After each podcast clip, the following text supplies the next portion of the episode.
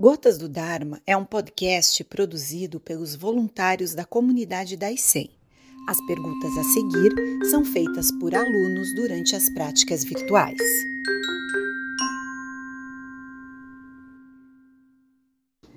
Sensei, o senhor pode comentar sobre o breve Parinirvana Sutra que o senhor já abordou numa palestra? Bom, o mesmo o breve Parinirvana Sutra bastante longo. Quando eu preparei o texto aqui, tinha bem umas dez páginas, né?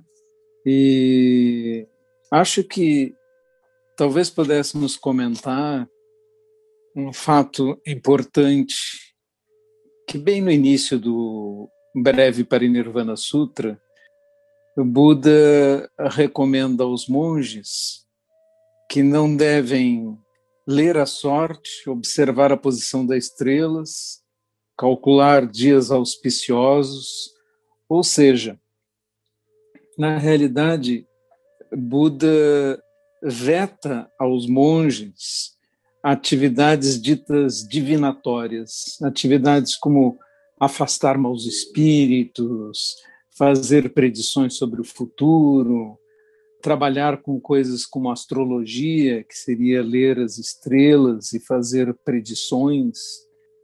Ele recomenda aos monges que nada façam desse tipo. E o restante do breve Parinirvana Sutra é uma sequência de recomendações sobre controlar o corpo, manter os preceitos, não negligenciar a atenção, não aceitar mais recursos do que os que são estritamente necessários, ou seja, não tratar de enriquecer uh, com o Dharma, não ter propriedades. Todas as recomendações para os monges, não para os leigos, não é?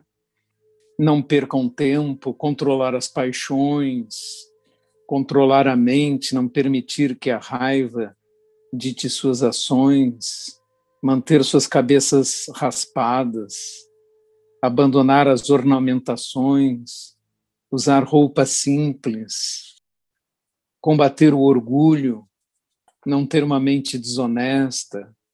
Estou listando cada uma dessas recomendações, tem alguns parágrafos, não é? Estar contente com todas as coisas e não cultivar desejos nem aversões, atenção correta, prática da meditação, unificação da mente, cultivar a sabedoria, não se engajar em conversas inúteis, em debates inúteis, abandonar pensamentos confusos e conversas desnecessárias e ele termina dizendo: parem agora, não falem, o tempo passa, atravesso. Esse é meu ensinamento final. É, com, com essa pergunta, tentei fazer um super resumo, resumo do breve Parinirvana Sutra, mas ele trata disso, recomendações aos monges e, de forma secundária, aos leigos, que devem tentar praticar o que for possível nesses aspectos. Evidentemente, aos leigos não é vedado ter riquezas nem propriedades ou coisas assim, mas as recomendações mentais são todas válidas para os leigos também. Espero que aqueles que possam assistam a palestra sobre o breve Parinirvana Sutra, que está disponível no, no Facebook, no site da Sotozen. E é uma palestra de 45 minutos, mas ela aborda o sutra inteiro. Prestem atenção que ele é dirigido aos monges, não propriamente aos leigos, mas que os leigos podem aproveitar grande parte das recomendações. Kensho Sensei Muitas vezes queremos que as pessoas sejam diferentes, damos conselhos e ficamos na expectativa do outro se transformar. A partir da perspectiva do Dharma, seria adequado pensar que devemos oferecer o melhor para o outro crescer, porém sem expectativa na consumação da transformação? O senhor poderia explanar melhor sobre esse tema? Sim, devemos ajudar os outros na medida do possível, mas também na medida das nossas forças. Às vezes não temos a autoridade para sermos ouvidos. E, às vezes, particularmente nas situações familiares, não somos suficientemente respeitados. Não é? Jesus Cristo, mesmo nos evangelhos, numa famosa passagem em que ele lê Isaías em Nazaré e as pessoas perguntam: Mas não é esse o filho do carpinteiro? E o expulsam da sinagoga. E Cristo comenta: Ninguém é profeta junto à sua própria gente e dentro de sua própria casa. Então, nós devemos falar e tentar ajudar onde há suficiente respeito pelo Dharma, por aquilo que temos a dizer, senão o silêncio é mais recomendável.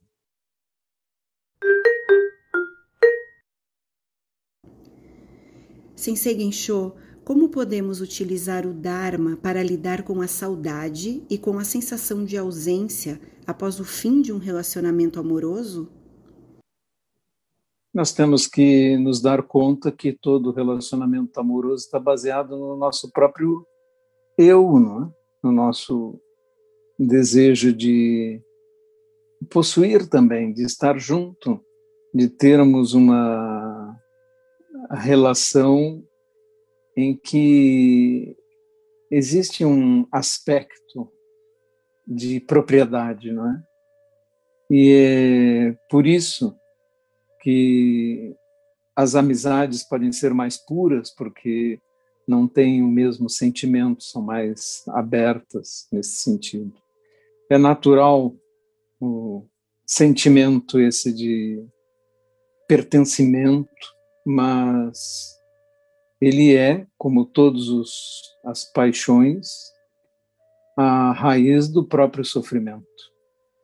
A maneira de lidar é meditar, deixar o tempo passar, porque inevitavelmente, se compreendemos a impermanência, que todas as coisas cessam, então compreenderemos que é natural que tudo que tem um começo tem um término. E isso é uma coisa que o próprio Buda comenta nesse sutra que acabamos de falar, onde há um encontro obrigatoriamente haverá em algum momento uma separação, porque, como ele disse, eu estou morrendo, né? estou indo embora. Então, esse é o momento da separação.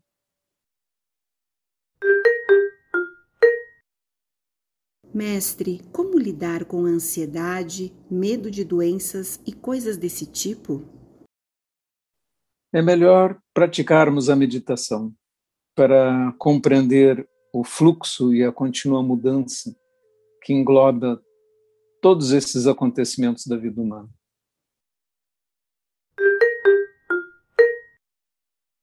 Sensei Gensho, como não se apegar à busca pelo Dharma? O Dharma não é algo para nós nos apegarmos, não é? O Dharma está disponível, ele sempre esteve disponível, Buda não é o criador do Dharma, mas ele apenas explica o que compreendeu, a sabedoria. Né? Então, não é algo para nós cultivarmos um apego, é algo libertador e não algo que nos amarra.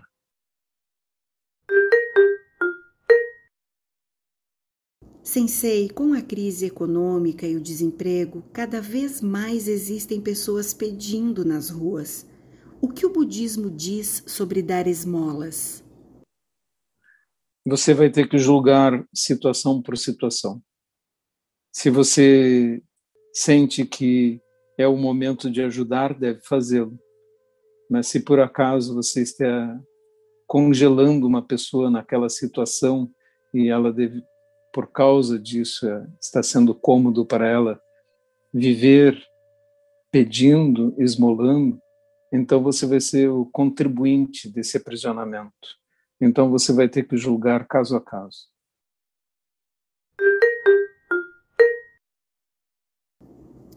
Mestre Gensho, é normal se sentir mais sensibilizado após o fim de um retiro?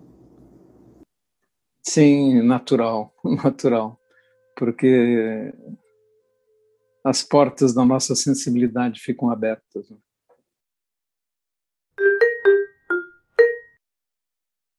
Prezado Sensei, o que seriam as três portas da libertação? Poderiam ser o Buda, o Dharma, a Sangha. As joias do budismo são as portas para libertarmos.